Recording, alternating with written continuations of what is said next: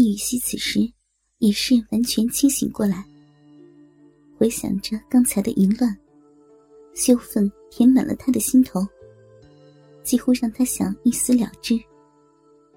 听得高俅的谢罪，所有的恨意转到他身上，身后的内功充溢在手上，便是一掌拍出，在将要打到高俅身上时，却是留了几分力。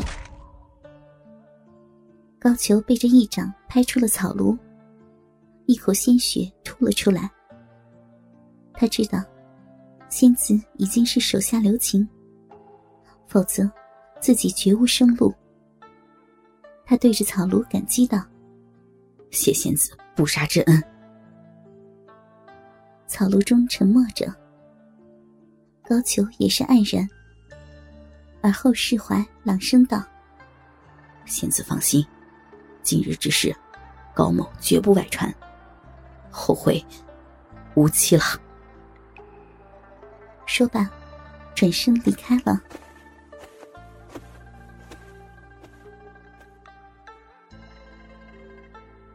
草庐内，易雨溪湿着眼眶，紧抿着的嘴巴溢出几滴鲜血，心中的痛苦煎熬着他，一直冰清玉洁的自己。竟与一个刚刚相识的男子如此缠绵，还在他的玩弄下达到了高潮。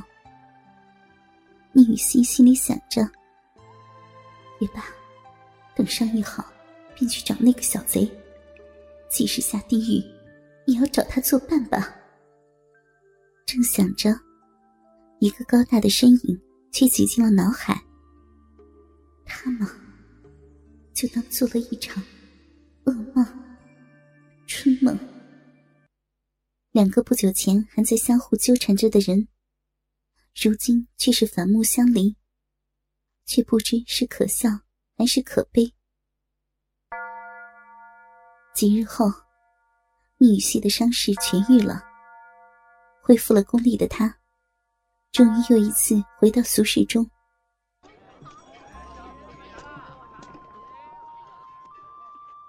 才一踏足闹市，便听闻林三炮打仙坊，迎娶清神的消息。自幼在仙坊成长的宁仙子，为仙坊伤心着，却不知为何恨不起林三。如今，仙坊也没了，自己又如此，万念俱灰之际，他到灵府捉了林三。一路直上到千绝峰。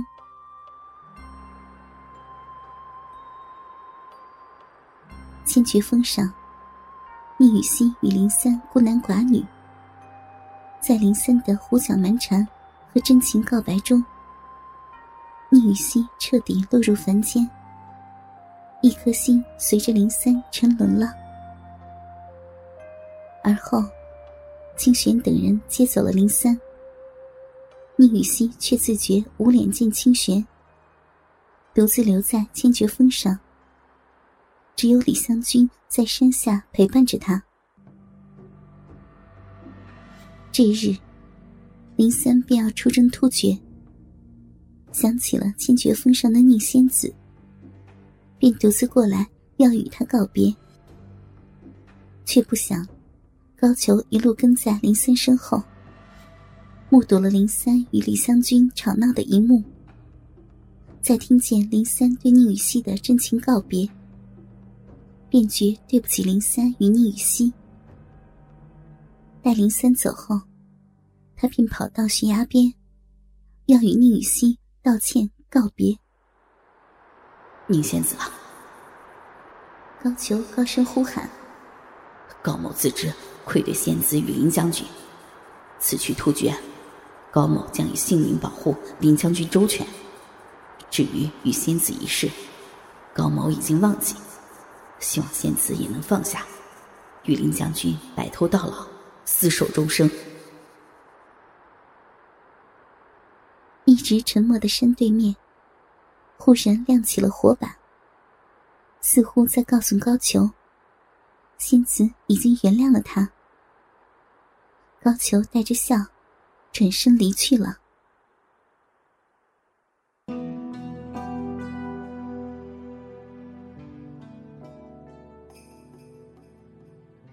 几个月后，天山。话说林三在雪崩中掉进一个深洞里，却引出了一直跟随保护着他的逆仙子。林三欣喜万分，就在洞里用冰雕出了一件婚纱。两人约定了终身，在洞底温存着。而后，二人被救出，仙子也就表明了身份。要随着林三一直攻进胡人的王庭克孜尔。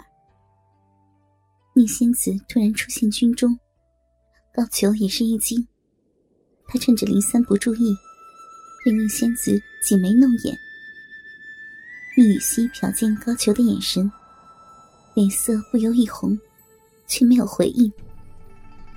不远处，倔强的玉家，却是看着这个如仙子下凡的女子。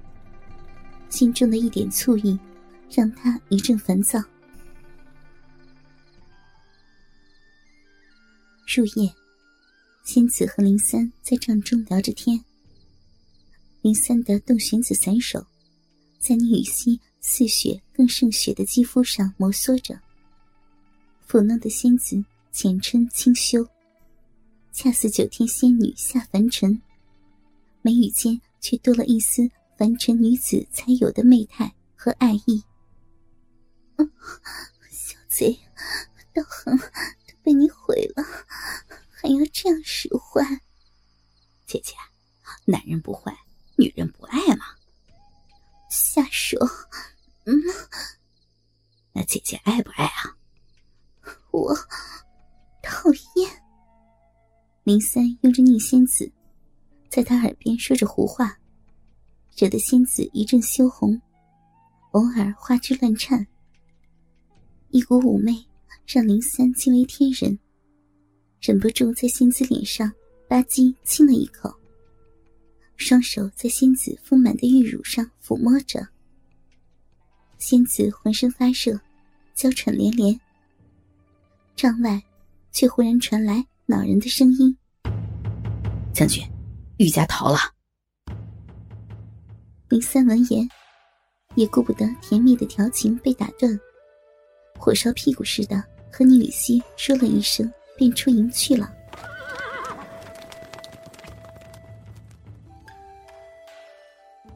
宁雨溪独自留在帐中，胸前还残留着林三之前捏摸的手感，脸上一阵火热，胡思乱想间。乳沟中却回忆起一根火热粗大的鸡巴，仙子赶紧撇去这个念头。那清晰的记忆，却如阿尔泰山的冷风，无孔不入，钻进仙子的脑海中。宁雨溪恍惚的出了帐营，却寻不着林森的身影，想是去寻找玉家了。随意走动间。一个高大魁梧的身影，却看见了仙子，鬼使神差的就走了过去。仙子，你来做什么？自从昨日与林三生死契阔，与子成说的定了终身，仙子已经彻底把自己当做了一个凡人女子，说话的语气也不再像以前那样冷淡。对不起，仙子，我知道我应该忘记，可是，别说，我不想听。仙子冰清玉颜上透着一丝红晕，下巴快要抵在胸前，想要转身离去，却怎么也迈不开脚步。是啊，仙子即使一路尾随着林将军，想是对林将军用情极深。高俅也是一个洒脱的大汉，他咧嘴一笑，像要把那日的往事都释怀了。嗯，你还有事吗？帐外有些冷，我先进去了。仙子不敢与高俅看似平淡，却暗藏灼热的目光对视，只留给他一个美妙的背影，和玲珑的曲线，便离去了。高俅低叹一声，始终还是放下了。他一扫眉间的落寞，又变回那个洒脱好色的老高。转身正要随林三去找玉佳，远处传来一句温柔的话语，却让他惊喜万分。外面凉，你也多穿点衣服吧。